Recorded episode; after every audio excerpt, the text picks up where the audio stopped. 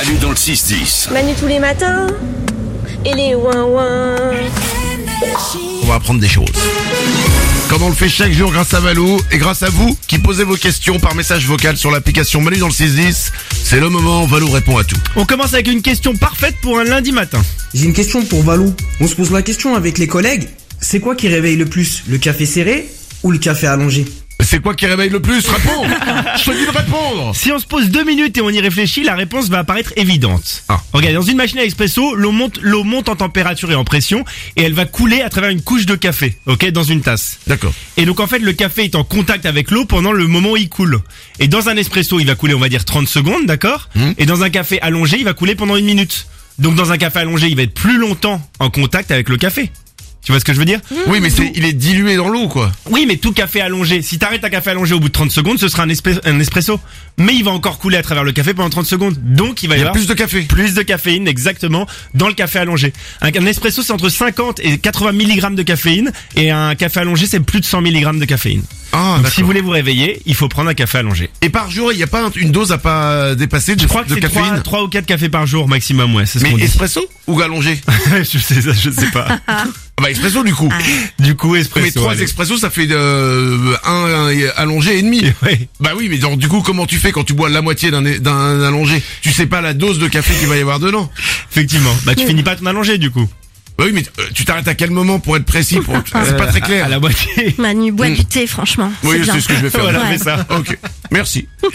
Keissa, Keissa s'interroge sur une tradition qu'on connaît tous. Je me posais une question, quelle est l'origine de une minute de silence quand quelqu'un est décédé? Une bonne, une bonne question qui va nous mettre plutôt euh, de bonne humeur en ce lundi. Elle est apparue en 1912 au Portugal, cette tradition.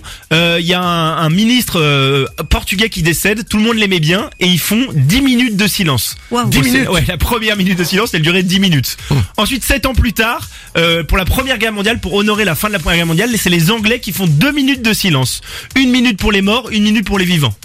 Et ensuite, c'est la France qui reprend ça, mais qui descend encore à une minute en 1922, et ça remplace les coups de canon. Avant, on tirait des coups de canon et des coups de feu pour célébrer la fin de la guerre, et là, finalement, on décide de faire une minute de silence euh, pour célébrer la fin de la guerre. D'accord. Nicole, pour lecteur C'est-à-dire que plus ça avance, plus on a la flemme, quoi. Oui. Parce que dans 10 ans, c'est il est mort, bon, on s'en C'est- fout. mais- En même temps. Tu sais, c'est- La guerre est terminée. Ah, bon.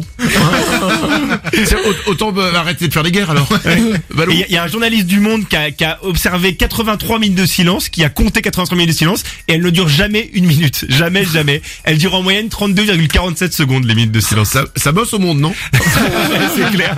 Le mec était pas débordé. Une dernière question qu'on t'a posée. On finit par une expression qu'on a tous déjà entendue dans ce studio. D'où vient l'expression être con comme un balai?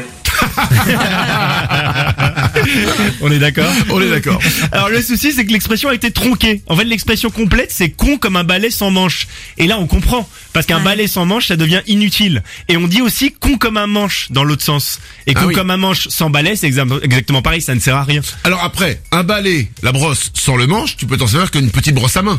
oui c'est vrai. Ah oui, non, mais c'est vrai, pour nettoyer par exemple la, la, la grille du barbecue. Tu as raison, tu Voilà. as raison Manu. Un balai, en revanche, le, le manche sans la brosse, là c'est pas Euh, très... Euh, à non. part si tu t'aimes faire du limbo.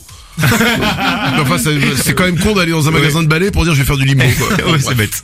Eh ben merci pour ces belles explications. Avec plaisir. Manu dans le 6-10. Oui, oui.